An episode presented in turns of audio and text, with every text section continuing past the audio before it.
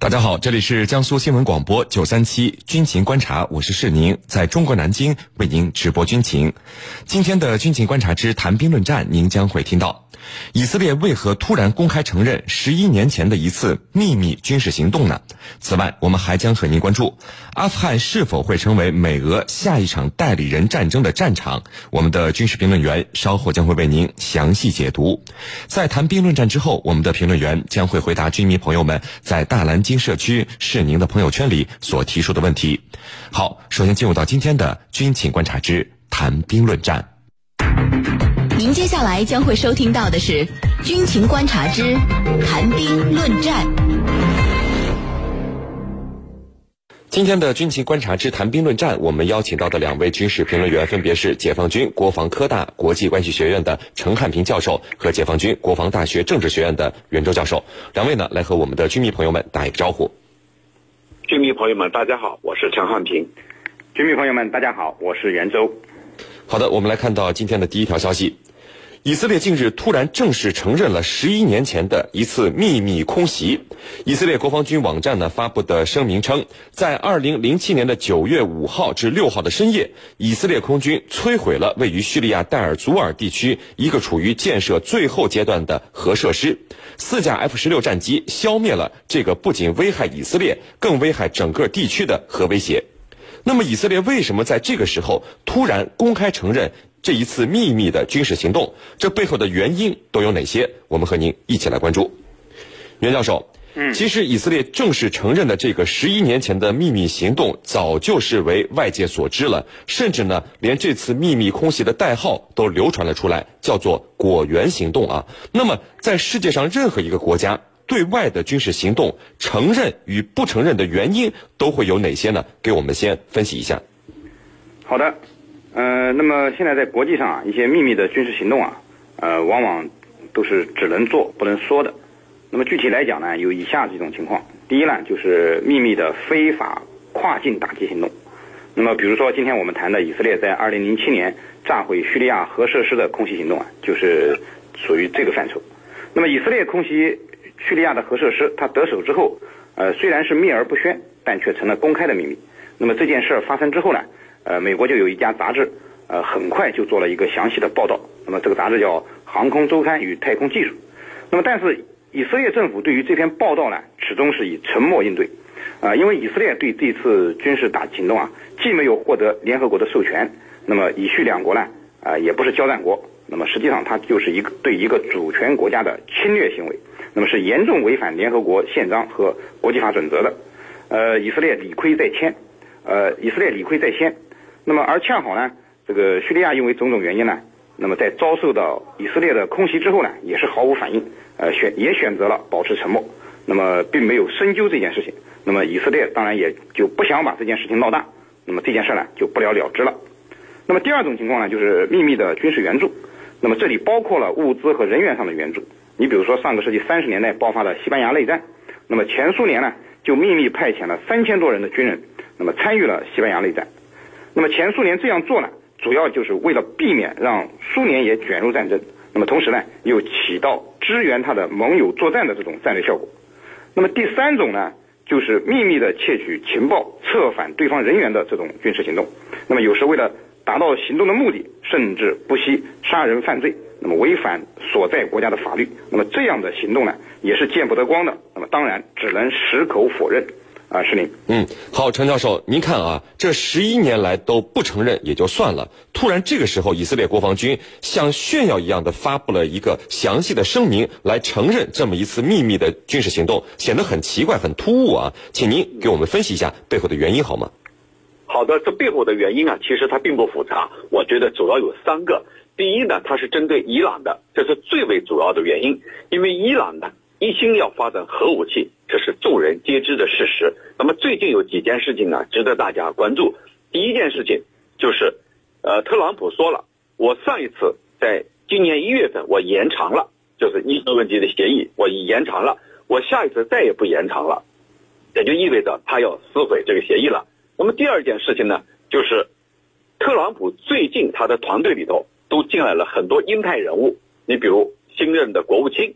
还有呢，就是国家安全事务助理今天刚刚宣布，就是博尔顿，这是一个典型的鹰派人物。这些团队当中的鹰派色彩，就意味着对伊核问题协议到了一个危急的时刻。因为未来将担任国务卿的这个人，他明确指出他赞同特朗普的意见，对伊核协议进行推翻。那么第三件事情呢，就是伊朗总统最近表示，假如特朗普把伊核协议推翻掉，那对不起，我就搞我的核武器。所以你看这几件事情就表明了。以色列突然公布十年前的这个做法，很有可能就是针对伊朗的，而且我认为针对伊朗的考量是最为重要的一点。第二个原因，它是针对叙利亚的。为什么说针对叙利亚呢？就最近东古塔的战事啊非常激烈，联合国方面一再要求叙利亚停火。那么叙利亚以及它背后的支持者，像俄罗斯、像伊朗，并没有让东古塔地区战事呢平静下来。而是确定了一段时间的停火，以便呢人道救援物资和伤病员的运出、平民的撤离。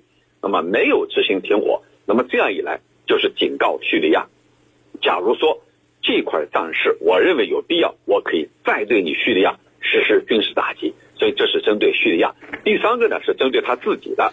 为什么说针对他自己呢？因为我们知道不久前在以色列对叙利亚的一次空袭当中。有一架 F 十六战斗机出事儿，这架战斗这架战斗机呢是被叙利亚防空火力网击落的击中的，导致两名飞行员分别受伤，一个重伤，一个轻伤。那么这个里头，在这个时候，以色列公布这样一个事情，就是在鼓舞自己的士气，等于告诉本国人民，我们强大的能力、强大的空中打击能力依然是强大的。没有任何人能够抵消得了，所以呢，这是对自己的一种鼓舞士气的做法。主持人，好的，那袁教授，这个以色列为什么可以不断的违反国际法？你看，像侵入伊拉克领空，又侵入叙利亚领空，摧毁别国的相关设施，而伊拉克也好，叙利亚也好，哎，被以色列欺负了，却呃什么也不对外说，也不抗议，那这些都是什么原因呢？好的，嗯，实际上刚才呢，我们在回答问题的时候呢，也谈到了叙利亚面对以色列空袭啊，呃，而毫无反应，那么并没有做出这种强烈的抗议，呃，这主要的原因呢是有以下三个方面的，呃，一方面呢就是叙利亚它同样也理亏，因为叙利亚的核计划也是同样违反国际法准则的，那么另一方面呢就是怕丢脸，那么以色列呢，呃，这个空军啊，呃，是中东最厉害的空中力量。呃，但是叙利亚同样拥有中东地区最强大的防空网。那么俄罗斯给呃叙利亚当时提供的是三毛举还有道尔 M 一这种防空导弹，那么应该都不是吃素的。那么但是他却眼睁睁的看着以色列的 F 十六，呃，成功的对他的核设施呢实施了打击之后啊，扬长而去。那么如果说呃追究这件事儿，那么把它公开了，那么无疑在叙利亚人民面前和全世界面前呢，都承认了自己的无能。第三呢，就是实力的弱小。那么对以色列是无可奈何，啊，这是这个叙利亚对以色列啊这个侵犯他的主权进行军事打击呢，呃，只能睁一只眼闭一只呢，不闭一只眼的这种根本原因。伊拉克的对于这个以色列空袭的反应呢，呃，和叙利亚类似，但是呢也有一些不同的地方。那么以色列空袭伊拉克的核反应堆呢，呃，是在一九八一年。那么，他进行了一次代号为“巴比伦行动”的空袭行动，以十四架飞机长途跋涉，彻底炸毁了伊拉克的核设施。那么，呃，断送了萨达萨达姆的核美梦。那么，除了和叙利亚共同存在的以上两个、以上这个三个方面的原因之外啊，那么，伊拉克当时忙于和伊朗争夺地区霸权，那么不想陷入两线作战的境地了。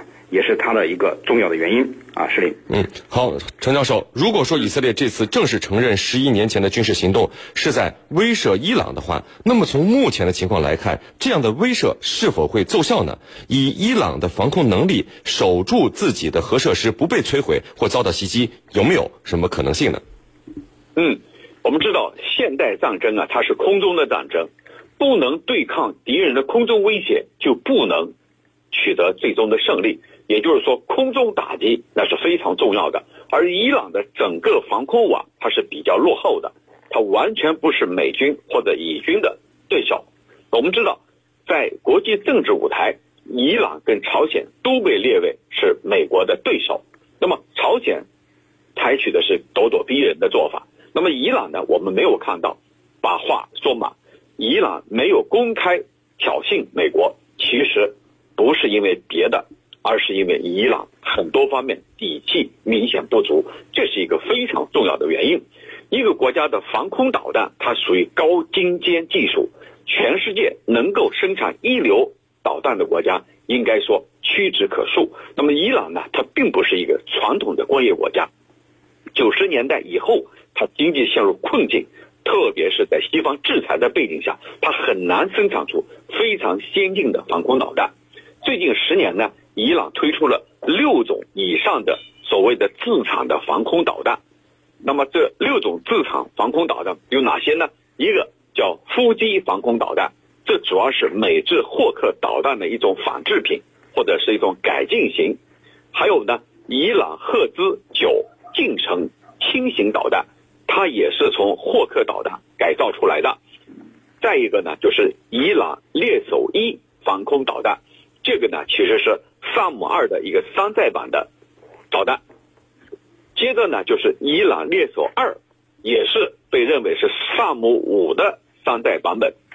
二零零七年，伊朗曾经想购买俄罗斯的 S 三零零，但是没有购买成功。后来呢，伊朗在二零一零年宣布。他自产了一款叫“信仰三七三”的导弹，但是这款导弹依然没有获得军事专家们的高度评价。美国方面早就说了，说美军可以不费吹灰之力来干扰伊朗的霍克导弹系统，让它成为一堆废铁。那么从这句话里，我们就可以看出来，伊朗的防空实力、防空力量、防空网是比较薄弱的。假如在美国的支持下，以色列对伊朗实施空中打击，那么伊朗还真没有更好的办法。主持人，好的，那各位不要走开，接下来呢是半点广告时间，在简短的半点广告之后，我们将和两位军事评论员一起来和大家聊到今天军情观察之谈兵论战的另一个话题。